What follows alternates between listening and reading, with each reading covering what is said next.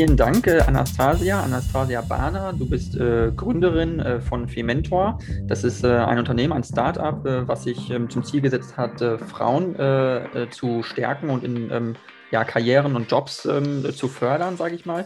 Ähm, und du bist jetzt relativ jung und du hast das Unternehmen ja schon vor drei Jahren gegründet, habe ich gelesen. wie bist du erstmal dazu gekommen und was war so die, sage ich mal, die Initialzündung für dich, das zu machen?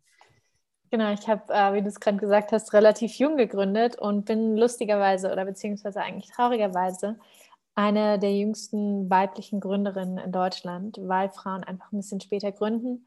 Und genau das war auch eines der Hauptintentionen, warum ich für Mentor auf die Beine gestellt habe, ins Leben gerufen habe, weil ich immer in dieser Gründerklicke dabei war. Und ich war teilweise auf Homepartys, Gründer, Fuck-Up-Nights, ähm, wo 30 bis 40 Gründer waren und ich die einzige Frau. Und ich dachte mir mal, ich habe mich immer beschwert darüber, meinte so, hey, hier gibt es gar keine Frauen, warum habt ihr denn, ladet ihr die Frauen ein? Die meinten, es, wir finden keine Gründerin, es gibt zu wenige von euch. Und ich habe mich damit auseinandergesetzt.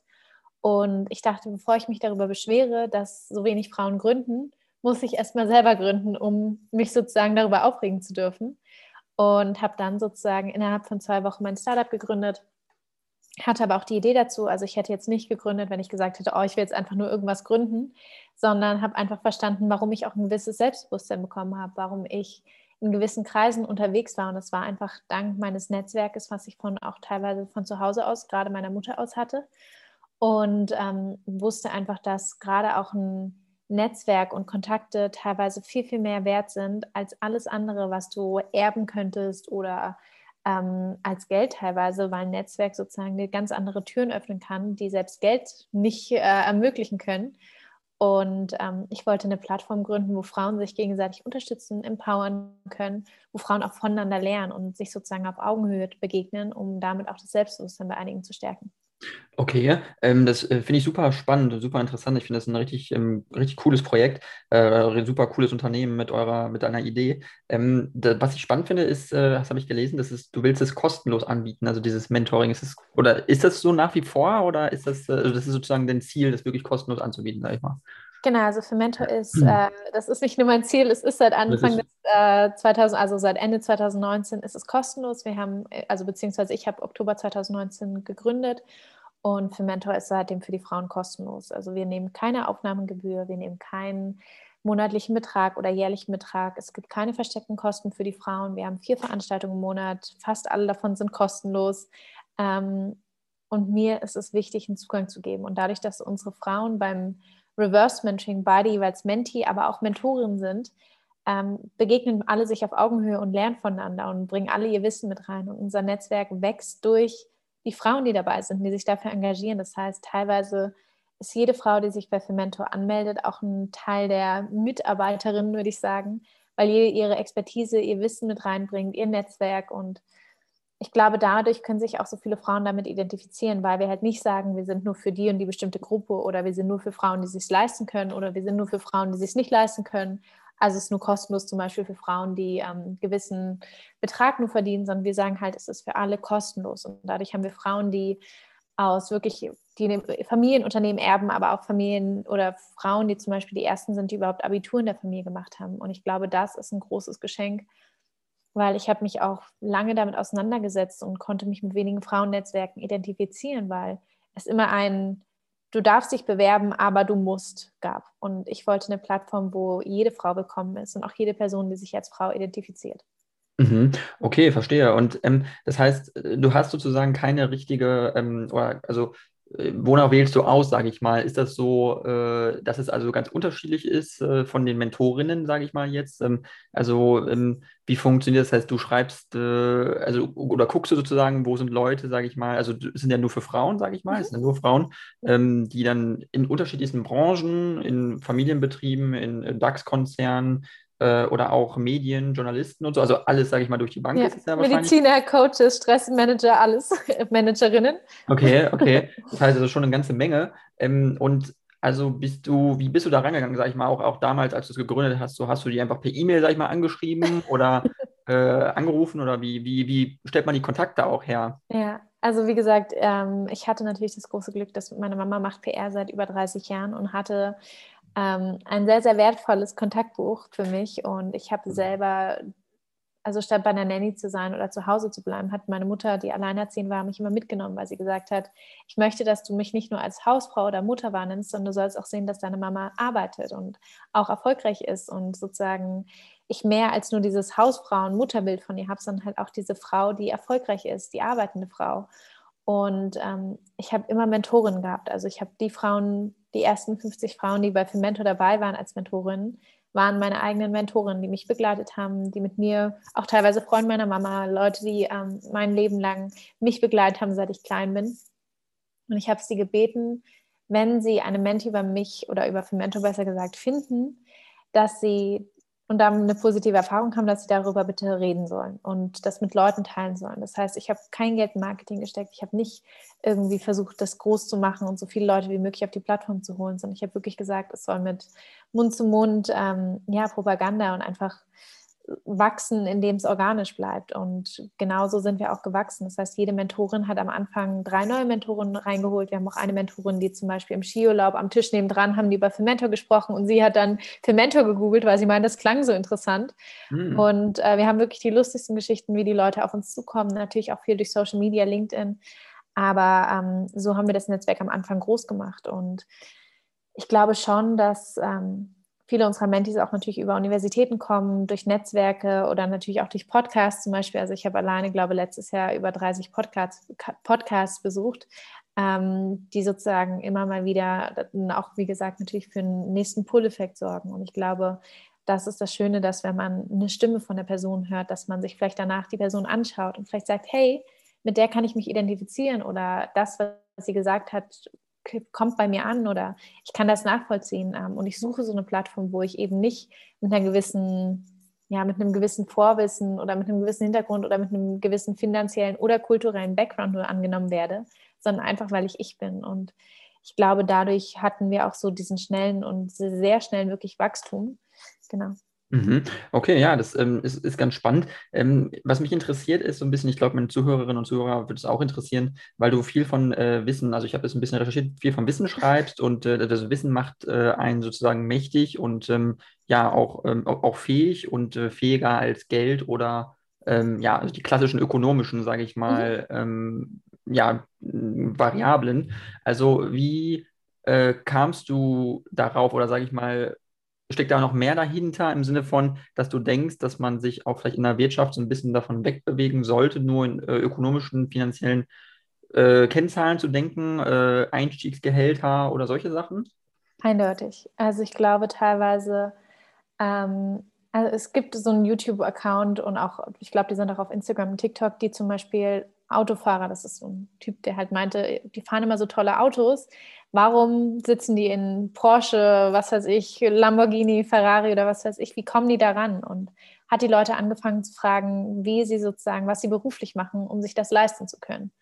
Und ich glaube, statt sich das zu wünschen, ich will ein Lamborghini, ein Ferrari fahren, Porsche, sollte man wirklich eher hinter die Kulissen schauen und gucken, wie und woher kommt diese Person? Wie haben sie das erreicht? Und gerade auch in der Gründerszene in Deutschland muss viel, viel mehr auch offen darüber gesprochen werden, wo die meisten Gründer herkommen. Dass die meisten Gründer und Gründerinnen aus finanziell sicheren und stabilen Haushalten kommen. Dass die meisten Frauen nicht, keinen Migrationshintergrund haben. Dass die meisten Frauen oder Männer, die gegründet haben, ähm, eher aus dem typisch deutschen Mittelstand, oberen Mittelstand stammen, die sich sozusagen vielleicht auch ein Sicherheitsnetz vorher aufbauen konnten oder die zum Beispiel in einem großen Unternehmen vorher gearbeitet haben. Und ich glaube, dieses Wissen gibt einem auch eine gewisse Gelassenheit. Also ich habe darüber auch auf LinkedIn geschrieben, dass ich halt meinte, gründet kein Startup von einer Startup-Gründerin, weil ich glaube, viele vergessen, was für ein Risiko gründen bedeutet. Und ich glaube deswegen auch, und daher auch dieser Spruch, Wissen ist Macht und Wissen ist auch teilweise mehr wert als Geld, dass wir mit dem Aufbau von Wissen erst wirkliche Innovation betreiben. Also ich habe jetzt am Freitag meinen ersten TED-Talk geben dürfen mhm. und ähm, das war ein riesiges Privileg für mich, ein großer Traum, der für mich auch in Erfüllung gegangen ist mit 23 Jahren. Und ähm, ich habe da auch drüber gesprochen, dass viele Dinge erst dann wirklich gut werden, wenn wir nicht immer wieder die gleichen Fehler machen. Und gleichen Fehler bedeuten nun mal, dass wenn eine Person zum Beispiel gegründet hat oder in einem Unternehmen sich bewirbt, es gibt so einfache Tricks, die man natürlich auch über die Zeit lernt, und die sozusagen weiterzugeben, einer anderen Person einen einfacheren Einstieg geben und zu schenken auch. Das ist ja ein extremes Privileg, wenn man sagt, ich habe mir ein Netzwerk aufgebaut, du musst es jetzt nicht nochmal ganz von vorne aufbauen, sondern du kannst darauf aufbauen, bekommst mein Netzwerk, wie es meine Mutter mit mir gemacht hat. Ähm, das ist, wie gesagt, meines Wissens nach und meines Glaubens auch nach ähm, viel, viel wertvoller, als langfristig mal zu denken, wo bekomme ich jetzt den besten Gehalt, wo bekomme ich oder das beste Gehalt ähm, wo bekomme ich ja die besten finanziellen Möglichkeiten.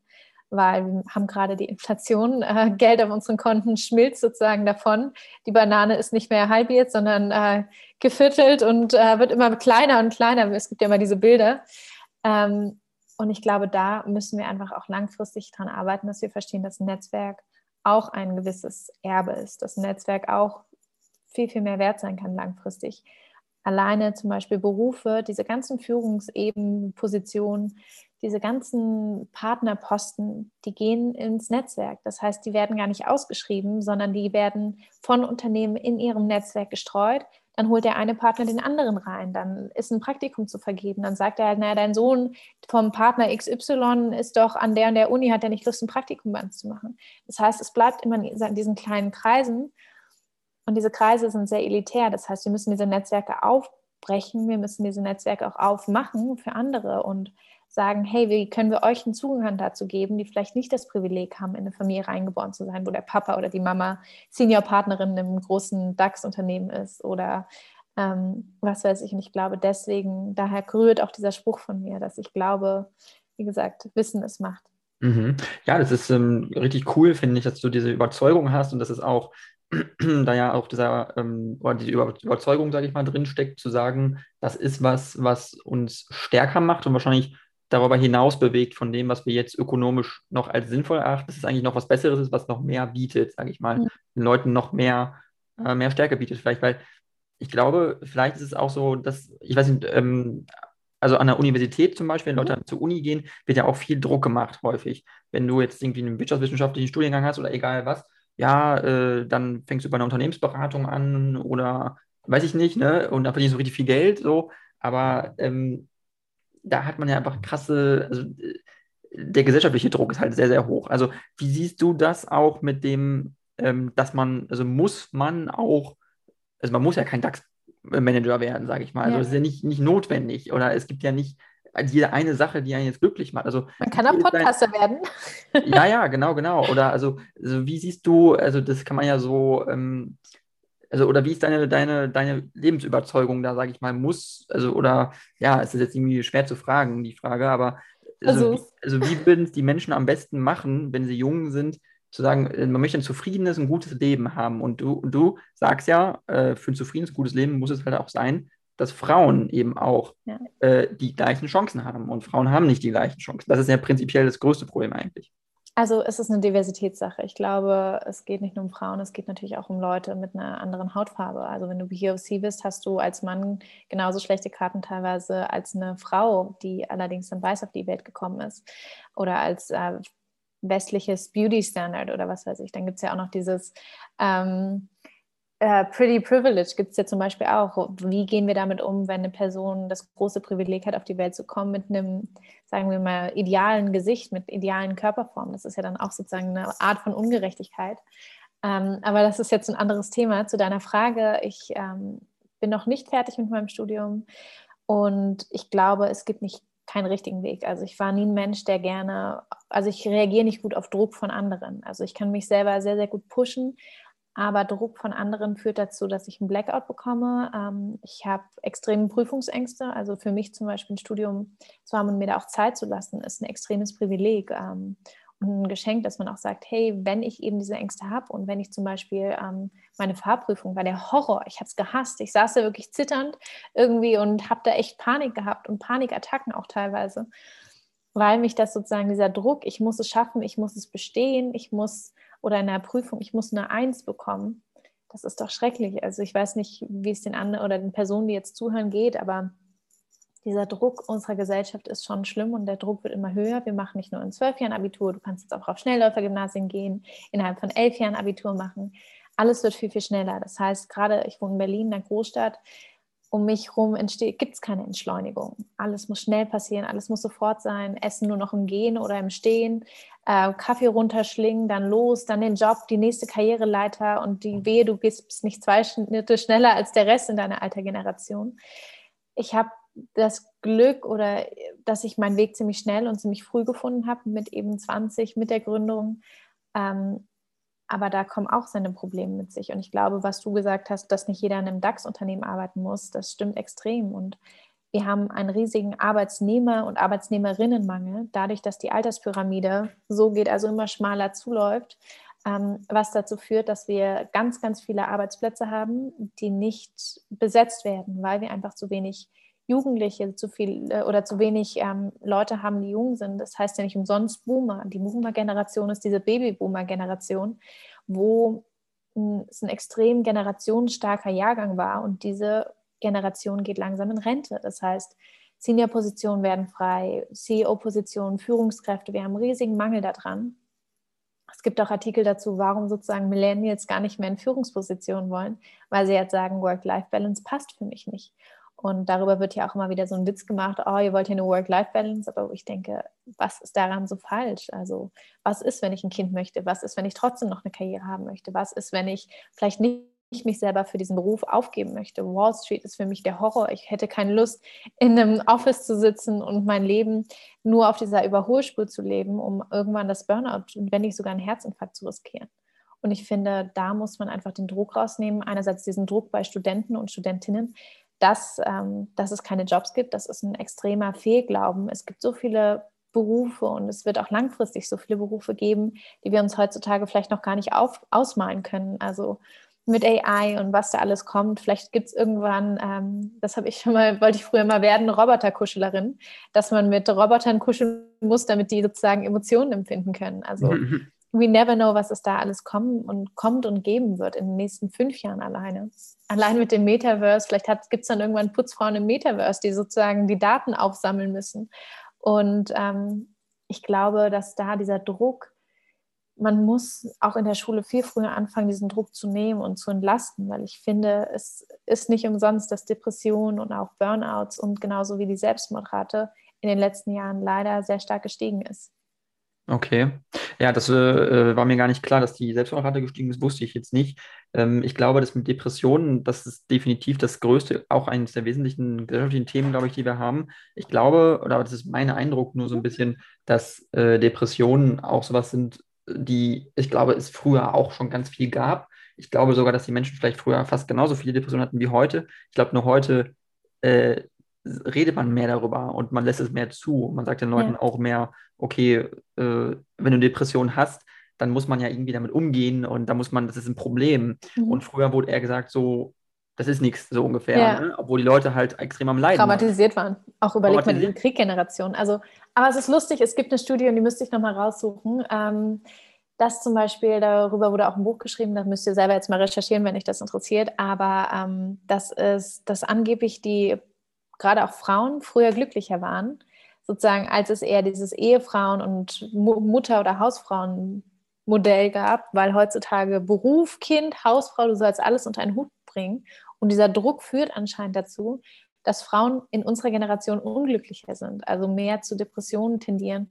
Das ist super spannende Statistik. Das heißt sozusagen, dass rein theoretisch diese Kindererziehung und diese Entlastung zu einem gewissen Grad ähm, eigentlich auch dazu geführt haben, dass man das messen konnte, dass Menschen damals, gerade Frauen, glücklicher waren.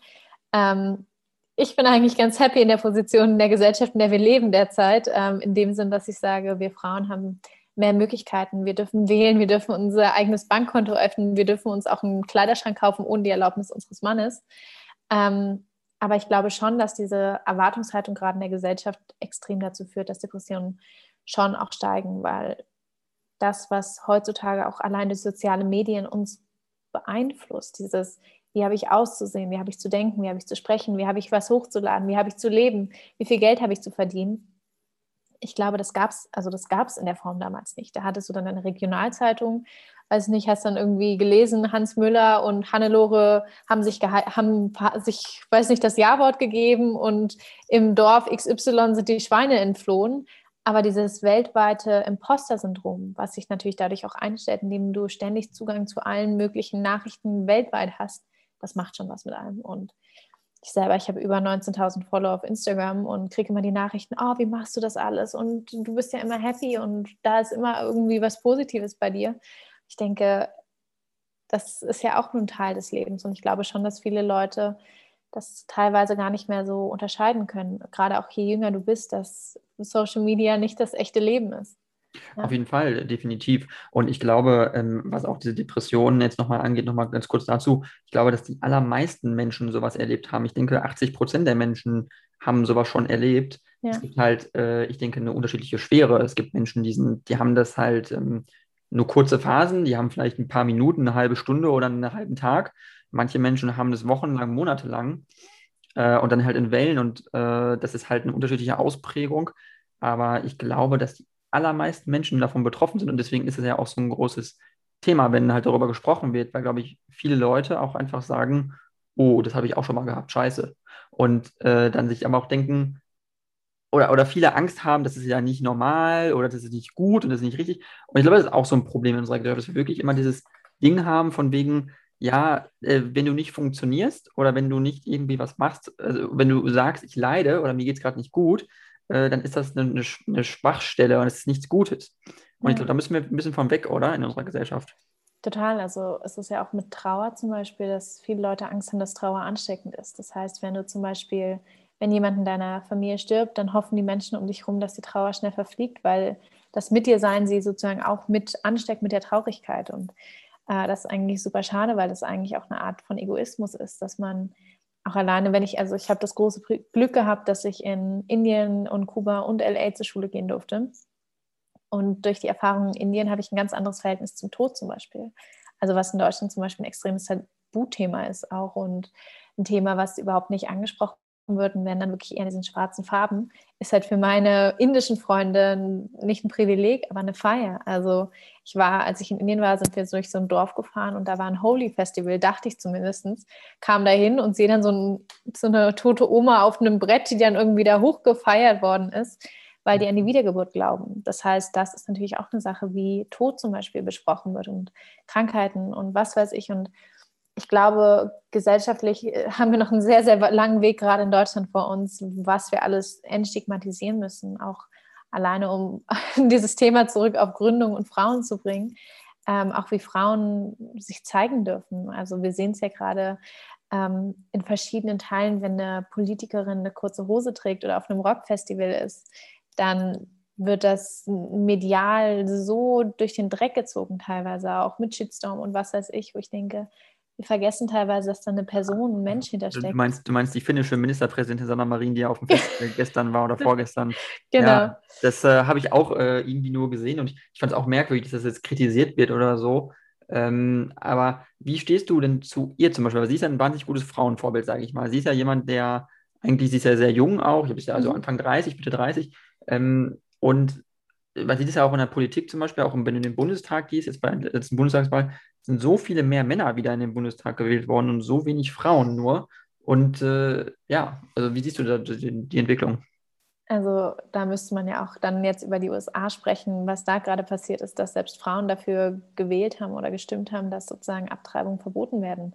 Ähm, es ist gerade, glaube ich, immer wieder ein Up-Down das Leben ist leider eine Achterbahnfahrt. Und ich glaube schon, dass viele Leute egal ob Männer oder Frauen, Angst vor der Veränderung haben. Und wir sind seit Jahrzehnten in diesen Mustern gefangen, wo eben die Frau weniger wert ist, wo Frauenleben oder kleine Mädchen, die im, im Mutterleib noch sind, abgetrieben werden, weil sie eben eine Frau sind und die sozusagen weniger wert sind als ein neugeborener Junge. Und ich glaube, dass es da wirklich wahnsinnige viele Themen gibt, die vielen Leuten Angst machen, die auch vielen Frauen in diese Sichtbarkeit zu gehen, auf einmal stark zu sein, auf einmal auch für seine Rechte zu kämpfen. Ich glaube, das ist schon was, was viel Mut und viel Stärke und viel Kraft braucht. Und da ist natürlich auch ein Gegenwind da. Also ich hatte Glück, dass ich in Berlin natürlich, wo viele Verrückte sind, würde ich mal sagen, Verrückte im positivsten Sinne, ähm, dass man hier viel mehr sich ausleben kann als vielleicht in einer anderen Stadt und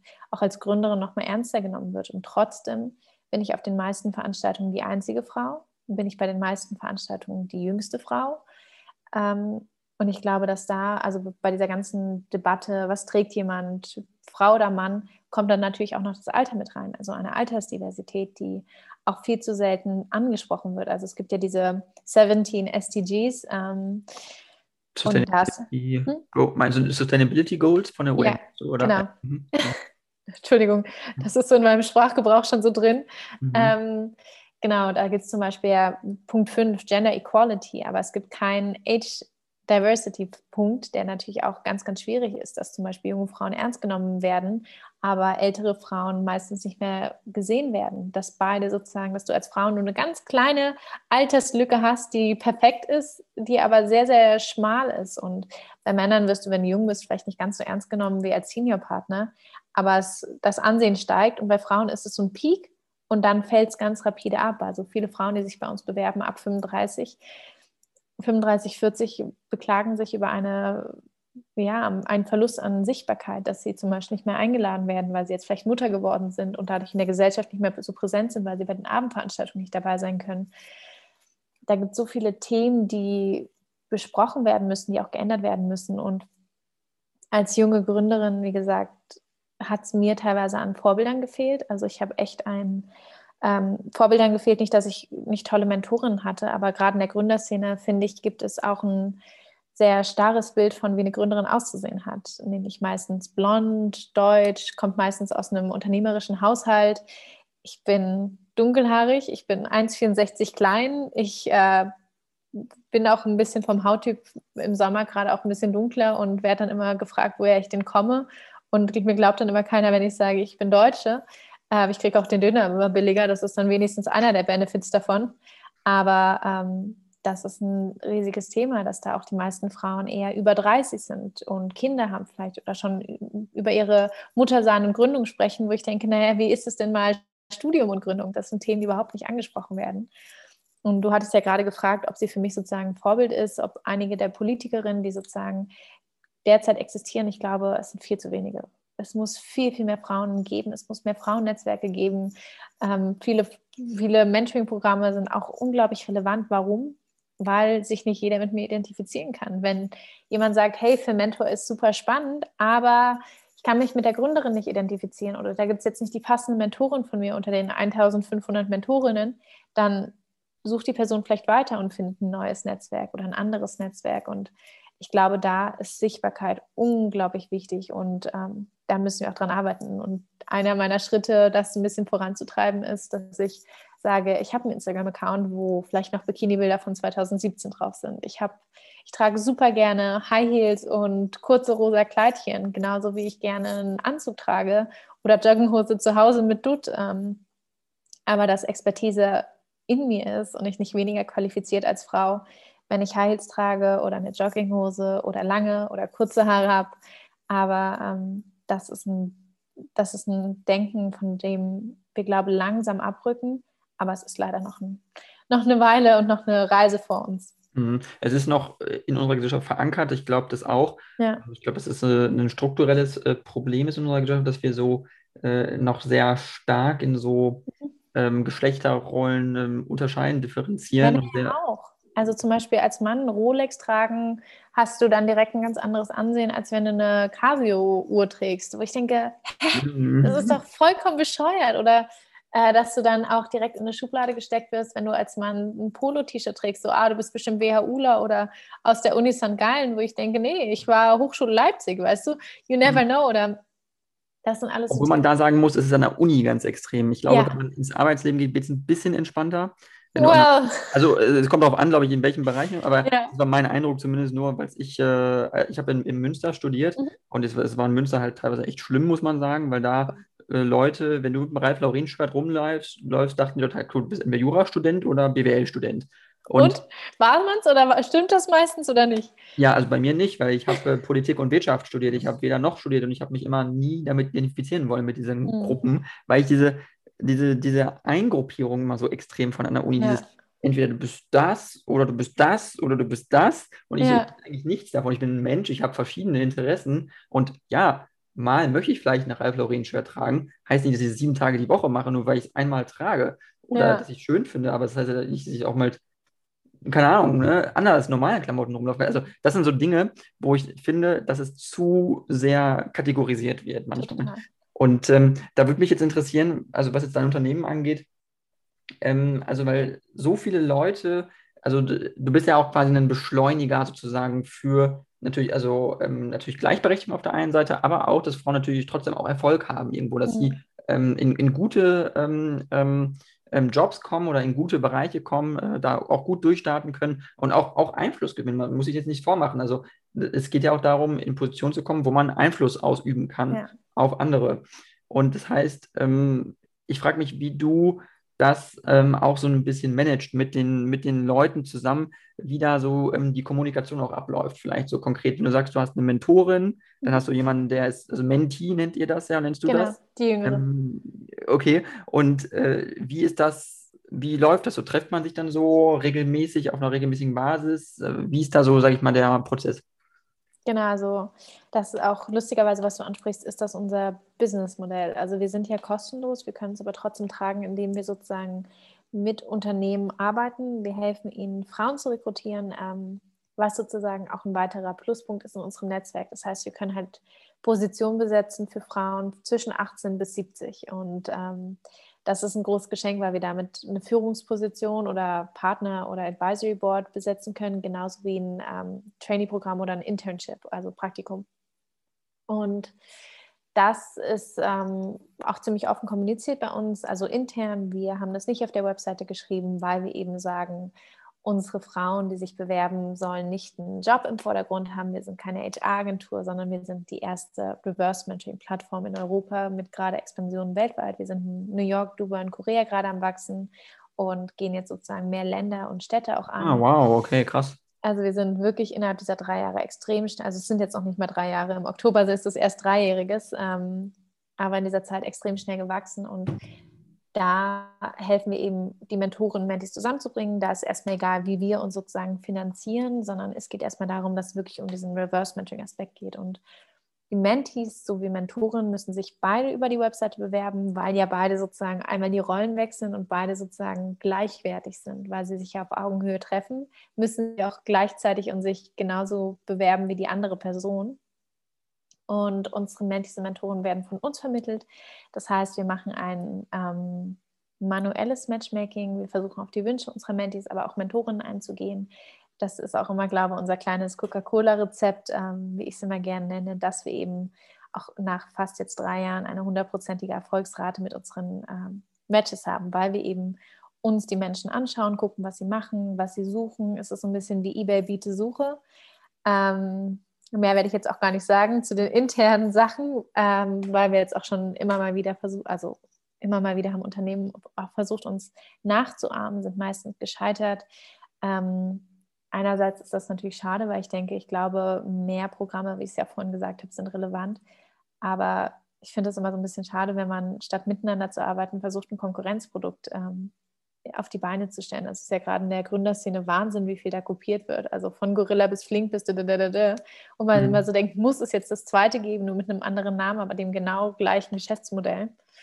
Ähm, genau. Also du, du wünschst dir mehr Innovation, also in wirklich ganz neue, neue Konzepte und Produkte, meinst du damit? Total. Also ich glaube auch zusammenarbeiten. Also wir kooperieren zum Beispiel mit vielen Frauennetzwerken. Wenn jemand zum Beispiel jetzt gerade zuhört und sagt, hey, ich kenne ein Frauennetzwerk, die für euch spannend wären oder ich gründe gerade eins, lasst uns doch sprechen, dann schreibt mir gerne. Oder wenn ihr sagt, ihr arbeitet in einem Unternehmen, wo ihr sagt, äh, vielleicht im IT-Bereich und euch fehlen Frauen oder Ansprechpartnerinnen oder ihr hättet gerne mehr Frauen im Unternehmen, in dem ihr arbeitet, dann macht gerne Intro. Genau das versuchen wir eben zu leben und auch zu vermitteln, dass wir nur zusammen wachsen und steht auch ganz kurz auf unserer Webseite.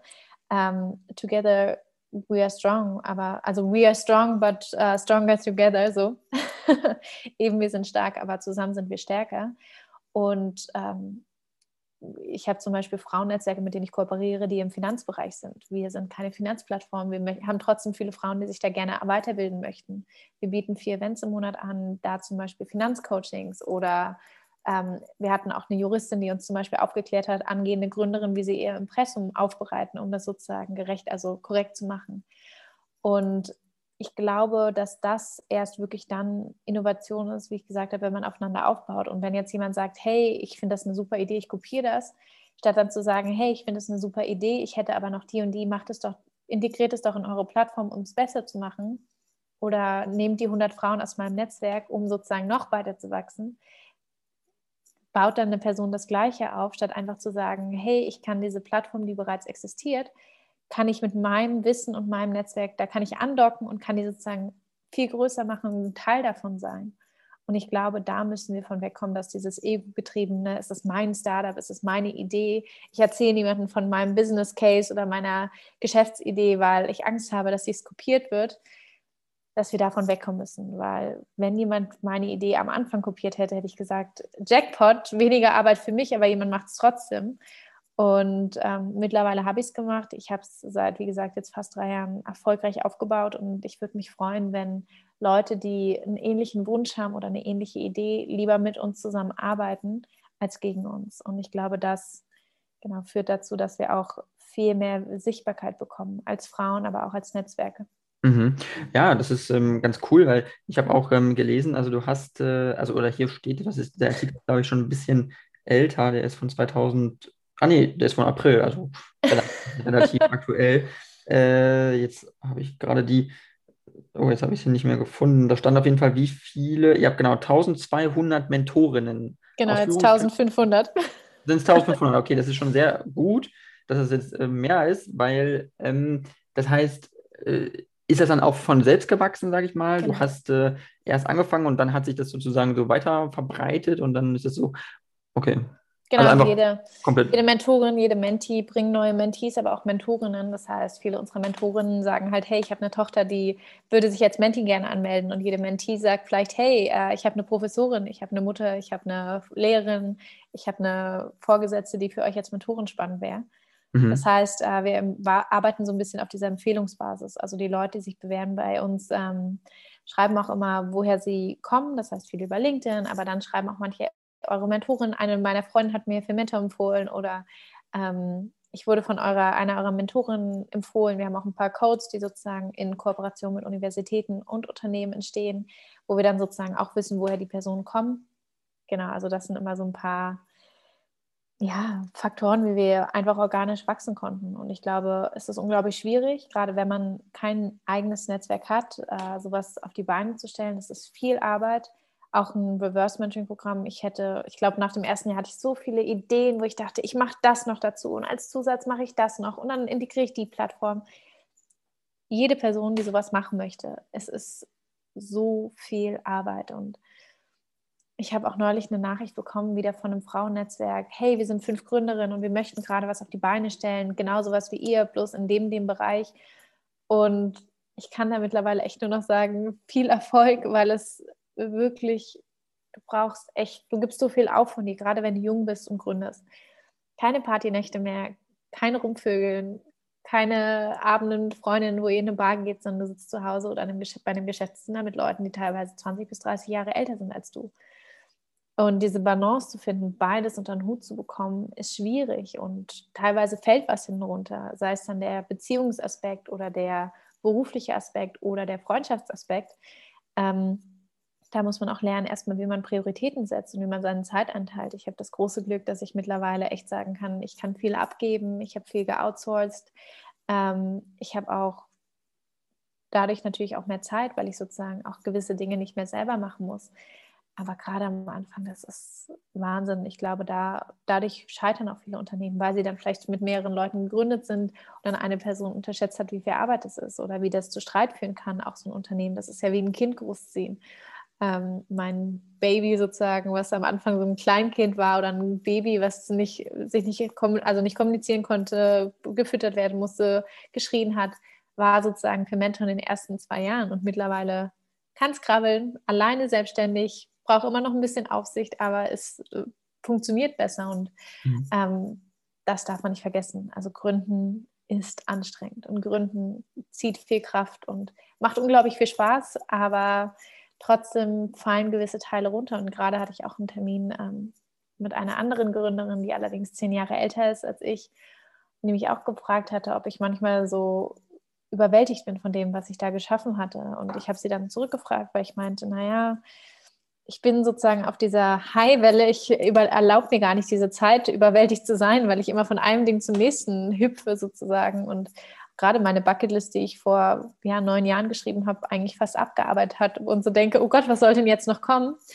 Ähm, aber sie meinte auch, dass für sie zum Beispiel sie es teilweise bereut, gegründet zu haben und nicht in dem Unternehmen geblieben zu sein, nicht in der Festanstellung mit einem guten Gehalt, mit einer Sicherheit und mit Zeit. Und das war, meinte sie auch, dass sie zum Beispiel in der Festanstellung unglaublich viel Zeit hatte für sich selber und obwohl sie in einer hohen Position hatte, noch ein Leben außerhalb. Und seit sie gegründet hat, fällt alles andere leider hinten runter. Und das ja. muss, darüber muss auch einfach mal gesprochen werden, dass mhm. das eben auch passieren kann. Auf jeden Fall, definitiv. Ich glaube, dass du einen ganz wichtigen Punkt ansprichst, und zwar, dass das Leuten manchmal, glaube ich, ein bisschen falsch auch vermittelt wird, mhm. wie Gründung wirklich ist, dass äh, äh, viel auch dargestellt wird, ja, dann hast du Erfolg, hast du ganz viel Geld und äh, das ist ja diese klassische Sache. Ne? Das ist ja auch Investments zum Beispiel. Ich sehe ständig diese, also ich habe mein Unternehmen gebootstrapped, wer nicht weiß, was das ist, ich habe mein Unternehmen sozusagen aus eigener Tasche finanziert, ich habe kein Geld, keine Förderung beantragt, ich habe kein Geld von Investoren genommen, ich habe kein Geld von meinen Eltern genommen, sondern ich wollte das Unternehmen selber aufbauen. Es gibt aber viele Leute, die zum Beispiel sich erstmal ein Investment reinholen. Also dann gibt es diese LinkedIn-Beiträge, halbe Million geraced für das und das Startup, 1,2 Millionen geraced, also Geld bekommen von verschiedenen Investoren ähm, für XY-Startup. Und ich sitze da mal und denke mir so, das klingt, klang am Anfang immer toll. Und ich dachte, warum haben die so viel Geld? Die sind reich und jetzt müssen die gar nichts mehr machen. Aber dieses Geld ist eine unglaubliche Verantwortung und extremer Druck und viele Startups scheitern auch durch so ein Investment, weil sie eben mit dem schnellen Wachstum nicht klarkommen und das auch ein extremer Druck ist. Also viele Fonds, also VCs zum Beispiel, ähm, investieren in ganz, ganz viele Startups und packen da Unmengen Geld rein und nur eins von zehn Startups wird was. Und das heißt sozusagen, das eine Startup muss dann dieses Unicorn-Startup sein, was einen Milliardenwert bekommt. Und die anderen Startups werden leider nichts, obwohl sie ein Investment bekommen haben. Und das mhm. einmal zu verstehen, nimmt auch teilweise den Druck raus. Also mir hat es extrem geholfen. Auf jeden Fall, definitiv. Und ich glaube aber, was dieses ähm, 1 von 10, das habe ich mich manchmal gefragt, ob das halt so nach wie vor so ist, dass halt so viele auch scheitern von Unternehmensgründungen. Ja, ja. Weil, genau, aber du hast ja jetzt angesprochen, ähm, also wo Venture Capital, also VCs, Venture Capital Fonds oder andere hingehen und sagen, ich gebe euch jetzt eine Million oder zwei Millionen und dann skaliert ihr das mal möglichst schnell und dann möchte ich halt einen Return haben. Aber es gibt ja auch Möglichkeiten für Unternehmen, wenn man zum Beispiel gründet, auch organisch zu wachsen, sage ich mal. Und äh, das ist nur so kurz äh, als Einschub, sage ich mal, dass mhm. es eben eine Möglichkeit ist für Leute auch, also du musst ja nicht sofort, sage ich mal, Millionär werden, wenn du jetzt irgendwas gründest oder so und dass du dann jetzt Allein eine schwarze Zahl zu haben, reicht. Genau, genau. Und es ist halt sozusagen auch selbst äh, durch sein eigenes erwirtschaftetes kleines Ding selbst wachsen kann. Das ist ja auch eine, eine klassische Gründung in dem Anführungszeichen. Selber zu tragen auch. Also das ist zum Beispiel eine Sache. Also ich finde ein Startup viel beeindruckender und da hoffe ich jetzt, dass keiner meiner Freunde das hört, die jetzt geraced haben. Ähm, aber das ist immer so eine Sache, wo ich denke, ich finde es super beeindruckend, wenn jemand gründet und aus eigener Tasche und das Startup erfolgreich meistert im Sinne von, dass die das sie sich selber tragen können, dass sie nicht von einem Fördermittel zum nächsten Fördermittel hangeln, dass sie nicht von einem Investment ins nächste Investment rutschen, sondern dass eine Person sagt, mein Unternehmen und meine Unternehmensidee ist so gefragt und wird so gebraucht und ist so gut, dass sich das selber tragen kann. Und wenn ich damit nicht mit zwei Millionen im Ende des Jahres rauskomme, sondern mit einem Umsatz von, sagen wir mal, 200.000, aber dafür habe ich 200.000 plus oder nur 100.000 plus, Jackpot. Und das ist viel. 100.000 Euro wäre schon gut. Aber ich, ich glaube, genau, ich, ich glaube, das ist nur, äh, wo man Leuten mal vielleicht ein bisschen meiner Meinung nach so die Augen öffnen muss und sagen muss, okay, es ist okay, wenn du jetzt nicht das nächste Facebook gründest. Es und muss kein Unicorn sein. Genau, genau, das ist dieser Punkt mit diesem Unicorn, dass sozusagen ja. immer gesagt wird, ja, das ist dann, ne, dann kannst du an eine Börse gehen und dann hat das eine Milliardenbewertung und so weiter und so fort. Ich glaube nicht, dass das immer das Ziel sein muss. Oder nee. es kann ja vielleicht irgendwann mal in 15 oder 20 Jahren kann das ja sein, aber das muss nicht, ich glaube nicht, dass du an, hinkommen musst und sagen musst, ich gründe jetzt irgendwas und das soll ein, äh, das, oder die, das nächste N26 werden oder ja. so die nächste Online-Bank oder keine ich Ahnung. Kenn, ne? Ich kenne die Gründer von Trade Republic, ich kenne Freunde von mir, die haben ihr Startup für gerade 45 Millionen verkauft äh, und die sitzen völlig fertig zu Hause und hassen es. Ähm, viele meiner Freunde haben bereits, wie gesagt, verkauft, haben bereits auch äh, investieren bereits. Ich seit Anfang des Jahres auch als Business Angel. Ähm, das ist natürlich ein großes Geschenk, dass du sowas machen kannst, dass du Enabler sein kannst für jemand anderen und nicht noch mal ein zweites Mal gründen musst, sondern halt sagst, okay, ich gehe mit meinem Wissen, meinem Netzwerk, meiner Expertise und meinem Geld rein. Ähm, aber was auch ein extrem wichtiger Punkt ist, zu verstehen, dass, was machst du dann? Also viele Leute, die das erreicht haben, ich habe, ähm, nachdem du ja einiges geresearched hast, ähm, ich war vor zwei Monaten mit Elon Musk feiern. Also ich war bei einem Echt? Geburtstag eingeladen, wo Elon Musk ähm, dabei war und ich kam in diesen Raum. Es war ein privates Dinner von zehn Personen. Krass. Drei davon kannte ich und ein, zwei davon meine Freunde. Und die dritte Person, die da saß, ich so, oh Gott, woher kenne ich den? Das ist doch irgendein bekannter Gründer hier aus Deutschland. Bis ich dann realisiert habe, scheiße, das ist fucking Elon Musk. Und das ist halt, Heftig. Das, das sind halt so Momente, wo man so da sitzt und denkt, was passiert hier gerade? Und ähm, ich ah, habe so viele mhm. Prominente getroffen und so viele Leute, die für einige Role Models sind. Und ich glaube, dadurch, dass es so nahbar ist und dass diese Bucketliste eben abgehakt wird, realisiert man, okay, es ist gar nicht so glamourös, wie es immer aussieht. Äh, das ist jetzt auch nur ein Mensch. Oder ich hatte jetzt ähm, eben am Freitag meinen TED-Talk. Es war in Berlin, Umland, beziehungsweise in Brandenburg und Potsdam da in der Nähe. Und ich bin danach mit der S-Bahn nach Hause gefahren, weil es kein Taxi gab und saß in der S-Bahn mit einem Blumenstrauß und mit meiner Mama rechts von mir und dachte mir so, naja, aber das ist jetzt auch ein bisschen unglamourös. Aber genau das ist es halt. Diese Highlights, wie eben TED Talk, die können auch ganz schnell weg sein und dann sitzt du in der S-Bahn und hast ein tolles Gespräch mit deiner Mama mit einem Blumenstrauß in der Hand und ganz vergessen, was du gerade gemacht hast. Oder ähm, da muss man einfach auch drüber reden. Also ich finde, wie gesagt, was du auch gesagt hast, aufklären. Und mir bringen diese Begegnungen teilweise viel, viel mehr, als jetzt noch eine Kooperation mit einem Unternehmen abzuhaken oder was weiß ich. Mhm, auf jeden Fall. Äh, mich interessiert, Elon Musk, hast du ihn in Berlin getroffen? Oder ja. Also er war vor, jetzt, ja, es waren fast zwei Monate her, war zum Geburtstag von seinem besten Freund, das ist der Gründer vom Founders Institute, ähm, den ich auch über Ecken kenne. Ähm, und die haben hier eine Partywochen, äh, Partywoche, nicht nur ein Wochenende, sondern eine Partywoche gemacht. Es gab auch Artikel danach, die geleakt worden sind, ähm, dass er im KitKat und Sisyphus waren. Ich war da auch eingeladen, bin aber nicht mit, weil ich mir dachte, öh, will ich nicht gerade, manche Menschen will ich nicht nackt sehen Elon und will auch nicht, dass die KitKat gegangen. Ja, und okay. in Sisyphus und mit seinen Bodyguards, das ganz lustig war, weil diese drumherum standen. Und Muss man da nackt reingehen oder wie ist das? Ist das KitKat, ein Club? Genau, oder? also KitKat ist ein Fetischclub, wo du halt halbnackt reingehen musst, also T-Shirt aus oder Fetischklamotten tragen. Ich glaube, er hatte, Fetisch, also so nicht Fetischklamotten, er hatte halt so eine Maske auf, damit man ihn nicht erkennt, hatte die dann aber abgezogen und dann war halt so, oh mein Gott, da ist Elon Musk, so what the fuck. Okay. Ähm, dadurch kam das dann auch in die Presse, aber es war halt schon, schon eine wahnsinnige Zeit. Also wir haben uns auch im Soho-Haus getroffen, also für das Dinner und es gab dann noch ein paar andere Orte, die ich jetzt nicht nennen werde.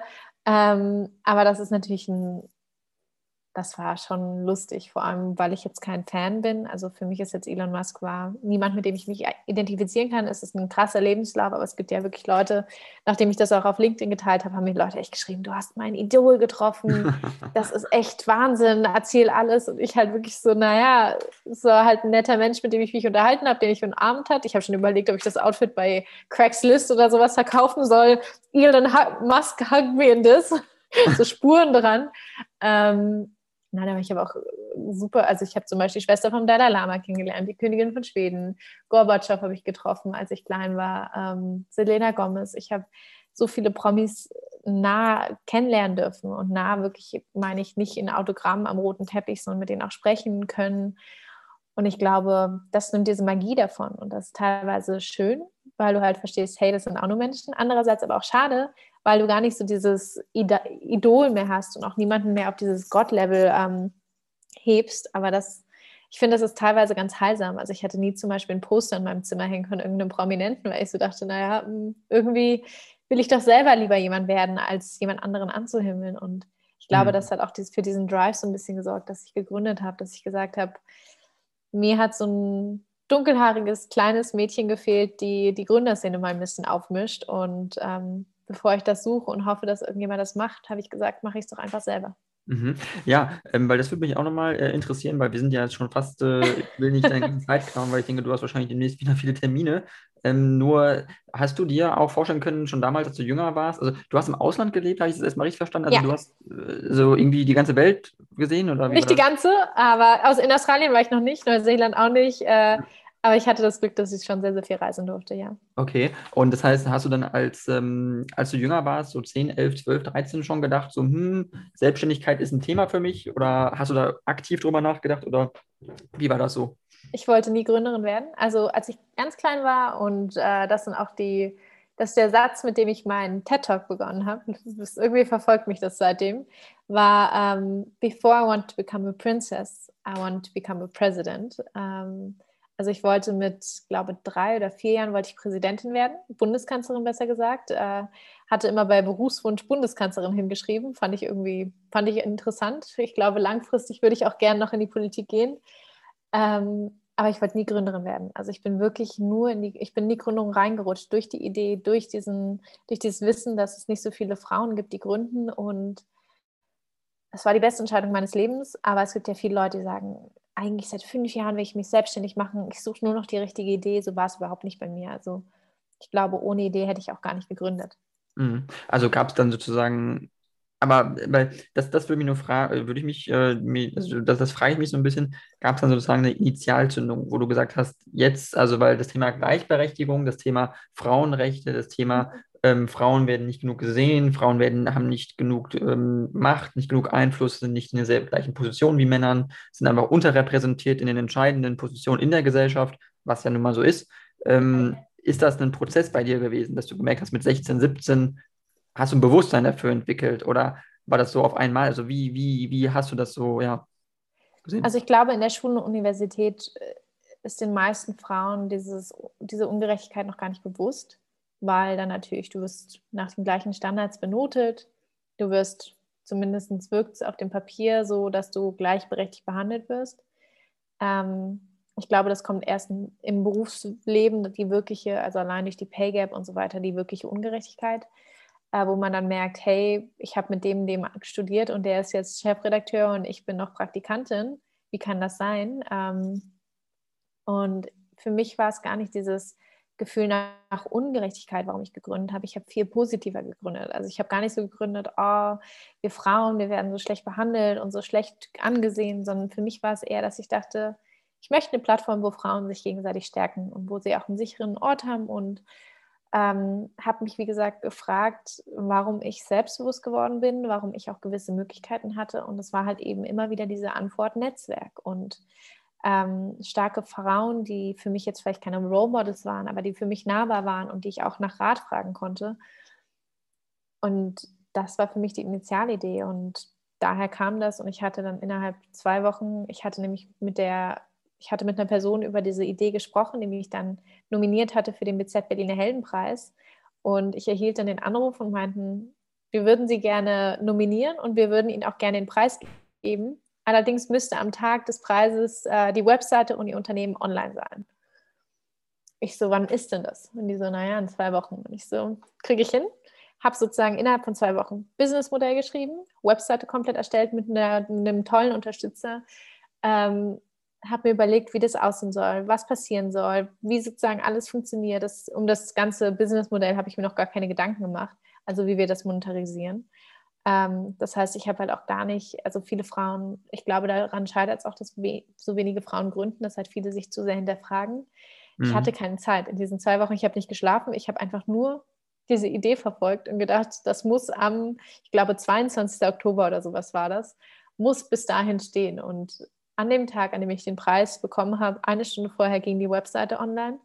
Und ich muss sagen, das war für mich auch ein Geschenk, dass ich nicht so viel Zeit, mich, Zeit hatte, mich zu hinterfragen und zu überlegen, soll ich jetzt wirklich so eine Plattform ins Leben rufen?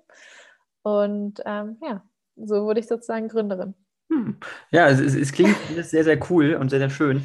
Ähm, zum Abschluss nur noch eine Frage, ja. äh, das hatte mich eigentlich eben noch interessiert. Äh, hat jetzt äh, konkret nur was damit zu tun, weil du gesagt hast, du hast auch darauf angespielt, Ähm, künstliche Intelligenz ist ein Thema mhm. in Zukunft, ähm, also KI, Robotik und so weiter. Ähm, ist natürlich etwas ganz anderes, sage ich mal, aber es ist natürlich, was mich nur interessiert, weil es eben so brennende Themen sind, auch unserer Gesellschaft aktuell. Und du hast es auch angesprochen mit dem Metaversum, was jetzt irgendwie Mark Zuckerberg äh, machen will.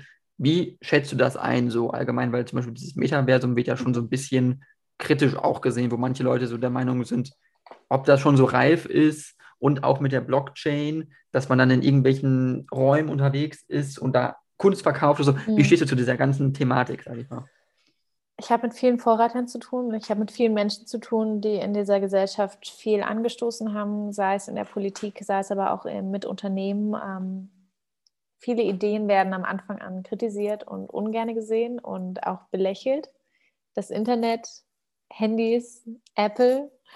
Ähm, heutzutage sitze ich mit meinem MacBook, meinem iPhone hier und bin auf Social Media aktiv. Instagram damals sollte nur für Fotografen sein. Ich glaube, das Web 3.0 ist die Zukunft. Ich glaube, ob man jetzt ein Fan davon ist oder nicht, ist mal dahingestellt. Ähm, aber ich glaube schon, dass das Gucken auf den Bildschirm langfristig ersetzt wird von im Bildschirm drin sein, mit den Gedanken, mit vielleicht einer VR-Brille. Und ich glaube schon, dass das ähm, auch eine Gefahr mit sich bringt. Tut es aber auch jetzt schon. Ähm, ich finde, wir müssen auch so eine Internetpolizei viel, viel mehr stärken, um auch mehr gerade Kinder und Jugendliche zu schützen im Internet und im Metaverse, dass da sozusagen auch gewisse Übergriffe nicht stattfinden.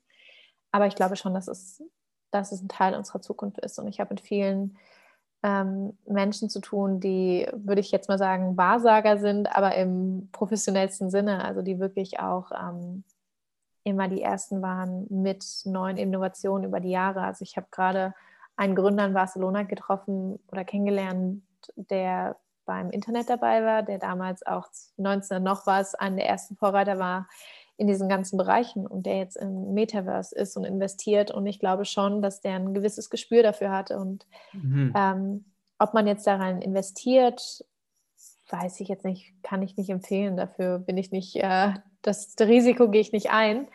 Aber ich glaube schon, dass da gerade einiges auf uns zukommt, was eine spannende Zukunft wird, was auch nötig ist. Aber um das möglich zu machen, müssen wir auch unseren Planeten und unsere Gesellschaft heilen und auch gesund halten, weil uns bringt kein Metaverse was, Bitcoin und Blockchain, wenn wir irgendwann hier sitzen und es keine einzige Biene mehr gibt, die dafür sorgt, dass die Blumen bestäubt werden. Ähm, ich glaube, da kommt so ein Zusammenspiel aus einerseits Zukunftsmusik, andererseits auch das Jetzt retten und ein bisschen. Ähm, Richtig. Ne, ja, beides Dinge. Auf jeden Fall.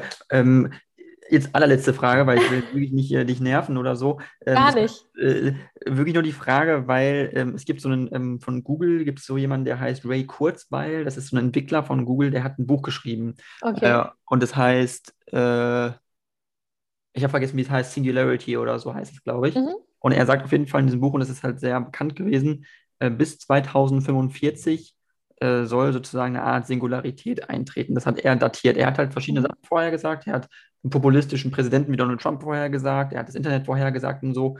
Ähm, also du hast jetzt mit Leuten gesprochen wie Elon Musk und du bist in dieser Tech-Szene drin und du kennst ja. dich irgendwie aus.